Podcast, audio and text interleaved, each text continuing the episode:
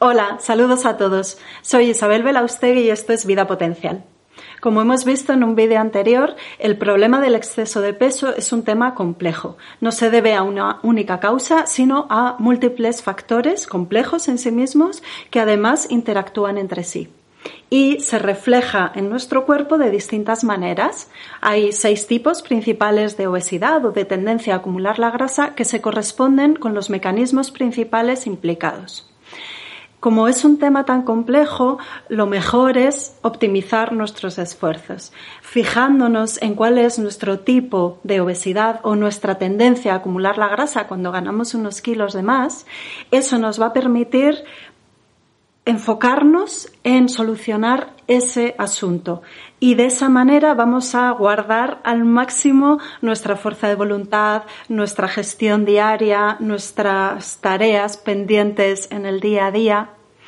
Hoy nos vamos a centrar en el primer tipo de obesidad, la que llamamos obesidad central, en la que acumulamos la grasa en la parte central del organismo, en el abdomen, y que también se conoce como obesidad tipo manzana.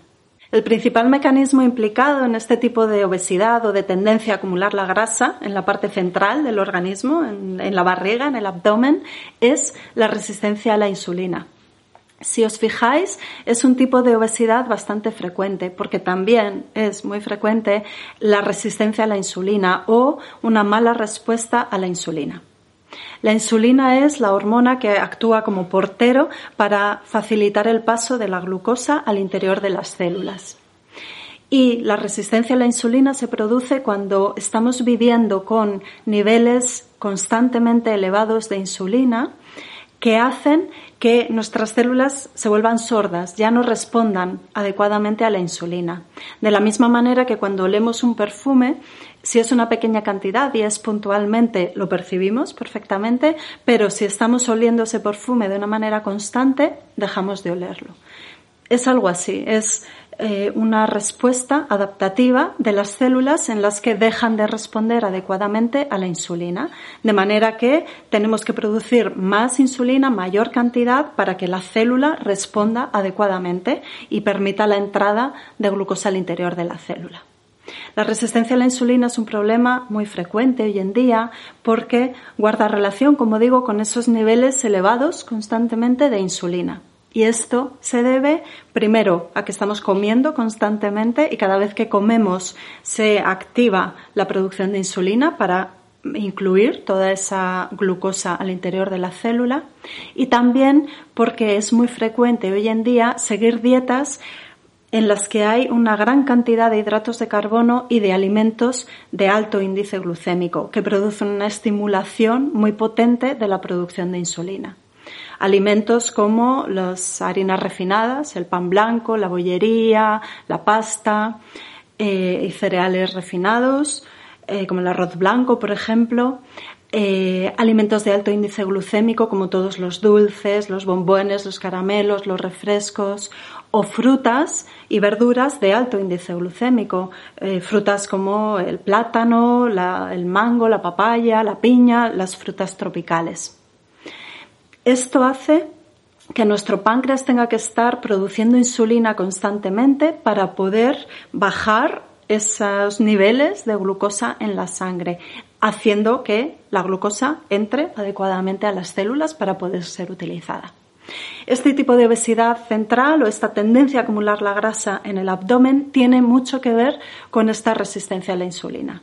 Por eso, como vamos a ver más adelante, la estrategia fundamental para las personas que tengan esta tendencia tiene que ir dirigida a reducir los niveles de insulina. Pero hay también otro mecanismo hormonal que está implicado en este tipo de obesidad, que es la de un predominio de hormonas sexuales masculinas frente a las femeninas, andrógenos frente a estrógenos. Por eso es un tipo de obesidad característica o más frecuente en los varones que en las mujeres. Y también por este motivo, las mujeres que llegan a la menopausia y sufren una bajada de hormonas sexuales femeninas y un predominio relativo de las masculinas, sienten que les cambia la silueta del cuerpo y de pronto empiezan a acumular la grasa en la zona central, en el abdomen. Por eso, una estrategia relacionada con la alimentación va a ser elegir alimentos que nos ayuden a modular este equilibrio de hormonas sexuales en sangre. Algo que también tenemos que tener en cuenta en este tipo de obesidad o de tendencia a acumular la grasa en el abdomen es que a veces la barriga no es solo por depósito de grasa, sino porque hay una hinchazón abdominal, porque hay un, un intestino inflamado. Entonces va a ser muy importante también cuidar la salud intestinal. Otro aspecto que quiero destacar de este tipo de obesidad o de tendencia a acumular la grasa en el abdomen es que ha demostrado estar asociada con un mayor riesgo a desarrollar enfermedades cardiovasculares, como la hipertensión, la arteriosclerosis o enfermedades cardíacas. Esto es así porque los adipocitos, las células de la grasa del abdomen, liberan con una mayor intensidad que los de otras partes del cuerpo, sustancias proinflamatorias. Y la inflamación es el terreno de base que favorece el desarrollo de estas enfermedades. Así que también vamos a tener esto en cuenta para poder ayudar o para poder centrarnos, si es la tendencia que tenemos, a las personas que tienen eh, esta obesidad tipo central o esta tendencia a acumular la grasa en el abdomen. Sabiendo todo esto, ya podemos dirigir la estrategia para que sea más certera y economicemos esfuerzos. El primer punto, lo más importante para las personas que tengan obesidad de tipo central o tendencia a acumular la grasa en el abdomen, es mejorar la respuesta a la insulina. Esto lo vamos a conseguir con los tres pilares de la salud, que son el cuidado de la alimentación, la práctica de actividad física y el descanso adecuado. Y personalizando. Y aquí la personalización consiste, primero, en reducir los niveles de insulina o en aplacar la producción de insulina diaria. Lo vamos a conseguir haciendo una dieta de bajo índice glucémico, tipo low carb, tipo cetogénica, Atkins, todo aquello que consigue reducir la ingesta de alimentos que estimulan la secreción, la producción de insulina. En esto va a ayudar mucho el incluir en nuestra vida el ayuno intermitente y también practicar algún ayuno más largo cuando ya las personas están entrenadas, lo toleran bien, etc. Pero sobre todo el ayuno intermitente va a ser muy útil.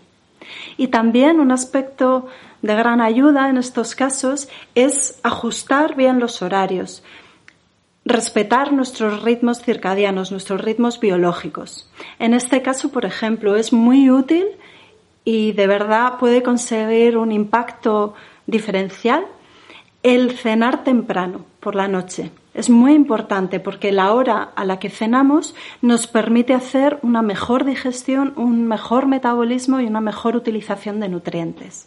Y también tener un mejor descanso, un sueño profundo, reparador, que se ha visto que influye en distintas hormonas que regulan nuestro control de peso, incluso nuestro apetito o nuestros antojos por alimentos desfavorables. Y es muy útil también, respecto a los horarios, incluir el ayuno intermitente por la mañana, que lo que nos saltemos, lo que no comamos, sea el desayuno. Por la mañana o primera hora tenemos unos niveles más elevados de cortisol, hormonas del estrés, porque nos preparan de una manera adaptativa para arrancar mejor el día, quemando grasa de reserva, depósitos de grasa, para obtener la energía para comenzar toda la actividad. Si en el momento del desayuno estimulamos la producción de insulina, porque desayunamos, porque cualquier alimento estimula la producción de insulina, y o porque lo que comemos son alimentos de alto índice glucémico y hacemos un clásico desayuno de zumo de naranja, café con leche y croissant, entonces lo que hacemos es cortar ese mecanismo natural, innato en todos nosotros, que nos permitía optimizar la, obtención de energía y la quema de grasas. Y además lo que hacemos es prepararnos mal para el resto del día y entonces a lo largo del día vamos a tener más hambre, más bajones si no tenemos eh, el alimento e incluso más antojos de dulce, de harinas refinadas, de refrescos, de chocolatinas. Así que respecto a los horarios, como digo, como resumen, hay que centrar la atención y los esfuerzos y merece la pena porque son detalles que marcan la diferencia en cenar temprano y si hacemos ayuno intermitente, que es lo ideal, que lo que suspendamos, que prescindamos del desayuno. Respecto a los alimentos en particular, para las personas que tengan esta tendencia, es muy, muy, muy, muy importante, es mandatorio suspender completamente la ingesta de alimentos de alto índice glucémico tomar fuerzas, mm, apretar los dientes y decir adiós por fin a refrescos, caramelos, bombones, barritas de tentempié con altísimo índice glucémico, frutas o verduras de alto índice glucémico, pues del tipo de la calabaza, la patata, sobre todo si es patata frita o al horno o a lo pobre, eh, frutas tropicales o frutas muy maduras o frutas elaboradas en compota, cocinadas, porque todo eso eleva el índice glucémico. Elegir las frutas y las verduras y los cereales de índice glucémico medio o bajo. Y respecto a la proteína, que sea en cantidad moderada, porque un exceso de proteína también puede estimular excesivamente la producción de insulina, y elegir grasas saludables, que estén siempre presentes en todas las ingestas, en todas las comidas, las grasas, porque son un excelente amortiguador de la producción de insulina, y además que sean grasas saludables, dando preferencia a los ácidos grasos esenciales omega 3, porque son protectores del sistema cardiovascular. El pescado azul, salvaje de aguas frías y de tamaño pequeño o mediano, las algas, las semillas de chía o de lino, por ejemplo, o suplementos de ácidos grasos esenciales omega 3. También debemos incluir otros, otros ácidos grasos como los omega 6 o omega 7, omega 9, pero es muy importante en estos casos conseguir una buena proporción y darle el protagonismo, la prioridad a los omega 3. Grasas del tipo del aguacate, las aceitunas, el aceite de oliva, em, los frutos secos, las semillas, los productos lácteos de producción ecológica y, y, procedentes de animales que han sido alimentados con pasto y carnes y pescados ricos en grasas saludables. Para esto es muy importante que la grasa perdón, que la carne proceda de sistemas de producción ecológica e idealmente de animales que han sido alimentados de manera natural y con pasto. Es muy importante en este sentido evitar las grasas tóxicas y aquí incluimos las grasas trans o hidrogenadas o parcialmente hidrogenadas y los aceites vegetales refinados porque son muy ricos en aceites tóxicos proinflamatorios. En estos casos de obesidad central o de tendencia a acumular la grasa en la zona central, en el abdomen, es muy útil también elegir alimentos o suplementos nutricionales con eh, funciones que favorezcan eh, mantener unos niveles adecuados de insulina. Y aquí tenemos, por ejemplo, el cromo. El cromo es un mineral que consigue una mejor respuesta, una mejor acción de la insulina en el organismo. Y tenemos cromo en suplementos nutricionales de cromo elaborados tal cual con este objetivo o en alimentos muy variados. Carnes, vísceras, eh, algunas frutas, verduras como el brócoli, brécol o la cebolla, por ejemplo, eh, en frutos secos, en semillas, es, el cromo está presente en numerosos alimentos. Entonces, haciendo una dieta variada, natural y no, de alimentos no procesados, ahí podemos tener unas buenas fuentes de cromo. Es muy interesante, por ejemplo, incluir la canela en estos casos, porque la canela reduce la absorción de hidratos de carbono en el intestino. Y también podemos utilizar suplementos o alimentos que tienen un efecto similar a la metformina, un medicamento que se utiliza para reducir los eh, niveles de insulina y de glucosa en sangre.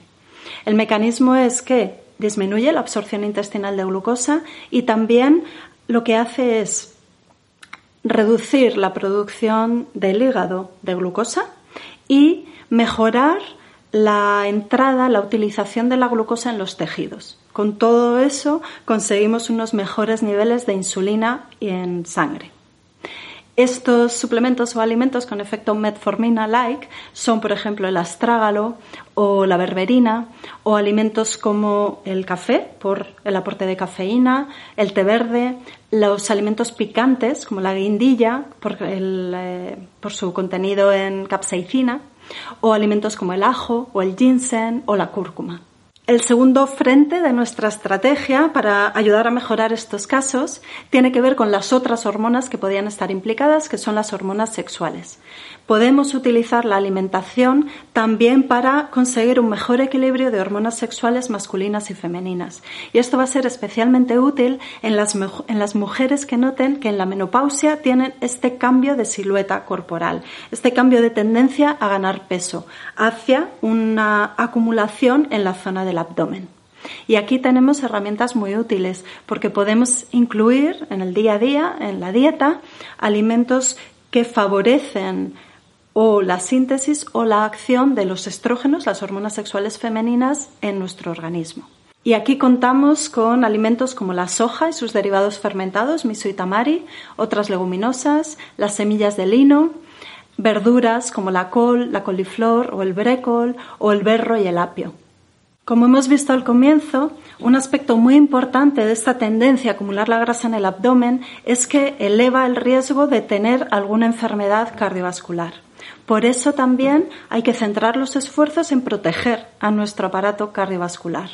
Y aquí vamos a contar de nuevo con la alimentación y la suplementación, aparte, por supuesto, de la actividad física y el descanso y la gestión del estrés. La dieta para cuidar el sistema cardiovascular debe incluir alimentos naturales, no procesados, variados, idealmente de la zona y la temporada en la que vivimos, y que favorezcan la reducción de la inflamación en el organismo, seguir una dieta antiinflamatoria.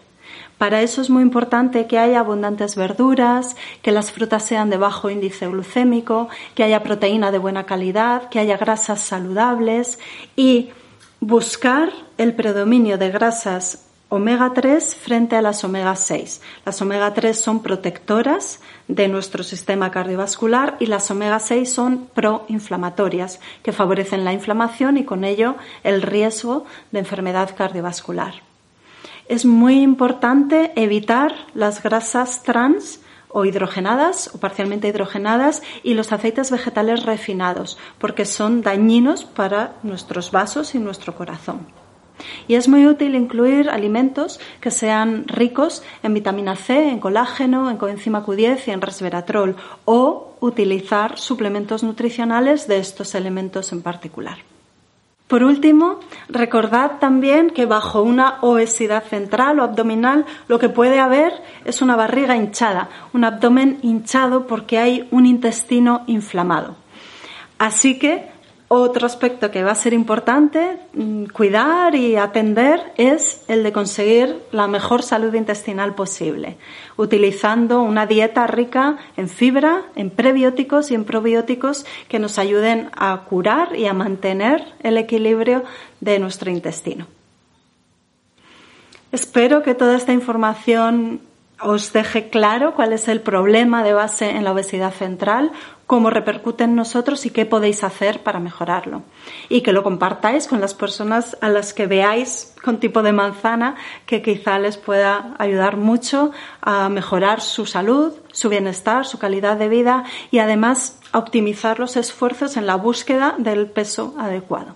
Os recuerdo que en un vídeo anterior hemos hablado de los seis tipos de obesidad principales, a grandes rasgos para dar una idea general y lo más sencilla posible y que este es el primero de la serie en la que vamos a ir desarrollando en profundidad cada uno de los tipos de obesidad. Este de hoy se refiere a la obesidad central, pero en sucesivos episodios vamos a ir hablando de la obesidad tipo pera, cuando acumulamos la grasa en los muslos o las caderas, o la obesidad del tronco, la tendencia a ganar peso en las piernas, en los brazos, y vamos a ir viendo qué son, a qué se deben y qué podéis hacer para mejorar si es eh, vuestra tendencia a acumular la grasa. Os animo para ello a que os suscribáis al canal de vídeo, de audio desde el que nos sigáis y a la lista de correo de Vida Potencial para que así sepáis todo lo que vamos haciendo en Vida Potencial. Como siempre, espero que este vídeo os haya gustado, sea de utilidad y como siempre, os doy las gracias por estar ahí. Nos vemos en el próximo vídeo.